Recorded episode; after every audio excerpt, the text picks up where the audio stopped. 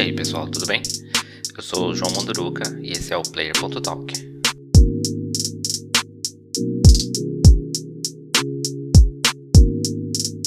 Na nossa conversa de hoje eu vou citar alguns pontinhos interessantes e comentar o grande assunto da semana que é em relação às ações da GameStop.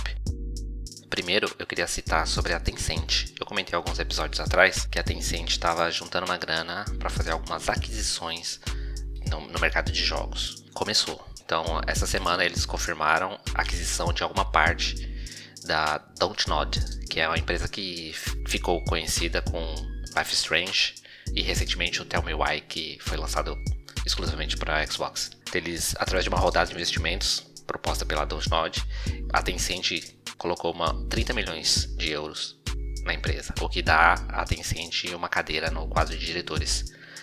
A Dontnod declarou que essa, esse, esse, levantamento de dinheiro foi é o intuito deles de procurar mais independência na distribuição dos jogos né, que eles produzem. Eles já estão trabalhando em novas IPs e vão aí trabalhar com a distribuição para consoles, mobile e computadores. Né? Então, os rumores que a Tencent estava juntando aí 6 bilhões de dólares 30 milhões de euros já foi embora aí. Mas ainda tem muito dinheiro para gastar, né? Então vamos ver o que, que vai surgir por aí.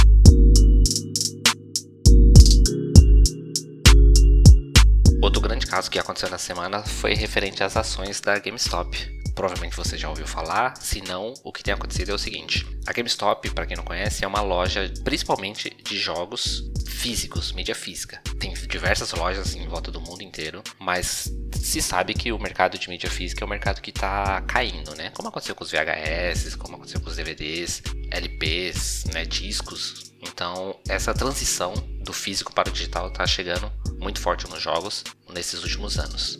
E aí tem a preocupação sobre o estado de saúde financeira da GameStop, que é uma das, acho que acredito que é a maior rede de, de venda de jogos físicos alguns dos investidores, dos grandes investidores por trás da GameStop, fez aí uma, uma jogada, né? Acreditando que os valores da, das ações da GameStop iria cair, ele fez, ele começou a vender algumas ações. Isso é bem comum, né? É um, ele usa um termo de shorts. Então ele começou a vender essas ações. Eu vou tentar explicar aqui mas eu não entendo muito bem do assunto, então pode ser que eu fale alguma besteira. Se eu falar, por favor, me, me corrijam, pode mandar mensagem, fique à vontade e aí a gente esclarece na próxima semana. Mas, pelo que eu pesquisei, a forma que, que, que eu entendi é, é mais ou menos assim. Então, acreditando na queda da, do valor dessas ações, essas grandes empresas por trás das ações começam a vender algumas ações. E aí ela, naturalmente, né, assim como eles esperam, as, as ações vão perder um pouco de valor e eles pegam de volta as ações por um preço menor. E aí ficaria com a diferença do que foi vendido. Isso acontece tudo de forma virtual, né? E é coisa muito rápida. Em dias ele vendeu e já pega de volta.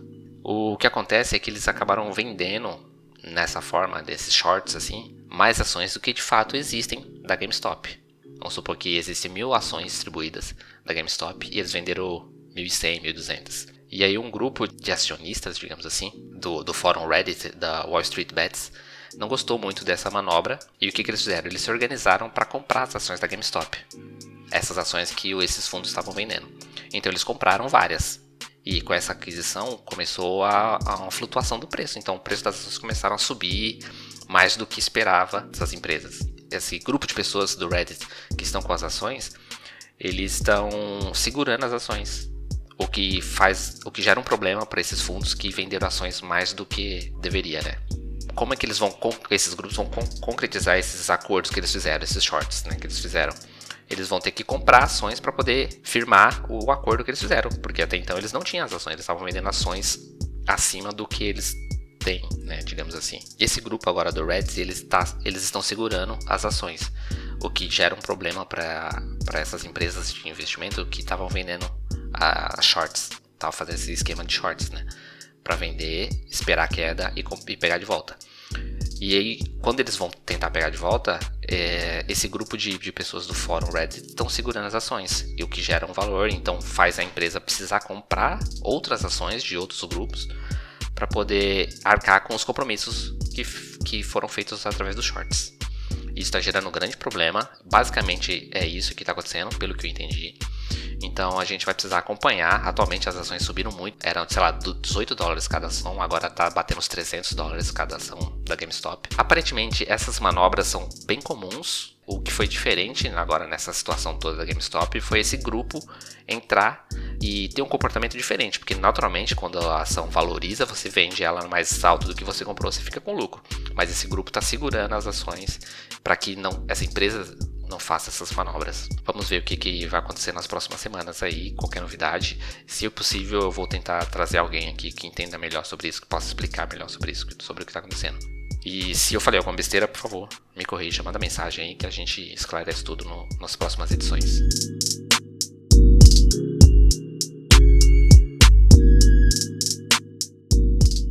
Queria comentar também uma novidade referente ao Halo Infinite. Não é grande coisa, né? Mas o Halo Infinite é um dos jogos mais esperados para esse ano. Era uma promessa de lançamento para os novos consoles da Microsoft, mas não aconteceu. O jogo foi adiado. Então, esse ano a 343, desenvolvedora, está fazendo uma série de publicações será uma série de publicações mensais sobre novidades do jogo. Então a de janeiro já saiu e o que eles tiveram para alegar, além de diversos outros detalhes que você pode conferir lá no site deles, o Waypoint. Todo o conteúdo do jogo já está dentro do jogo. Tudo que eles planejaram colocar dentro do jogo. Lembrando que esse é um Halo de mundo aberto. Então tem muita coisa aí que a gente não sabe ainda como vai funcionar. Mas todo o conteúdo deles já está dentro do jogo. E agora eles estão só trabalhando polimento dessas coisas para enfim lançar o jogo. Então nos próximos meses deve começar a aparecer trailers e teasers de como o Halo de fato está ficando. Isso é bem interessante.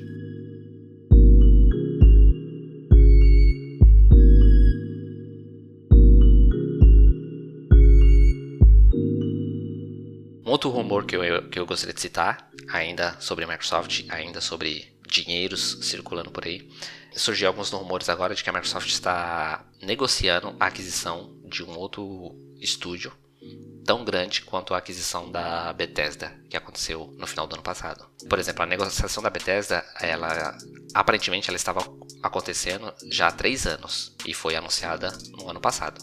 E essa nova aquisição, ainda que supostamente estaria acontecendo, é para ser anunciada no final desse ano ou só no início do 2022.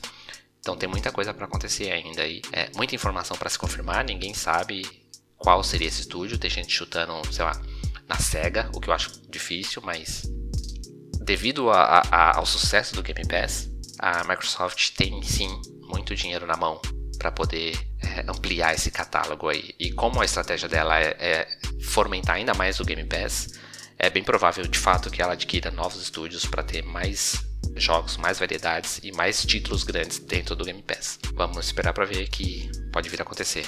Então acho que é isso. Nessa semana não tem grandes coisas para comentar, exceto essa novela da GameStop. Mas como é um assunto muito delicado, difícil de entender, eu tentei ser muito breve aqui e ser muito superficial. Então é isso. Eu sou João Mundruca, produtor desse podcast, publicado pela Gamesfera, com trilha do Joe Beats. É isso. Obrigado por ouvir. Até a próxima.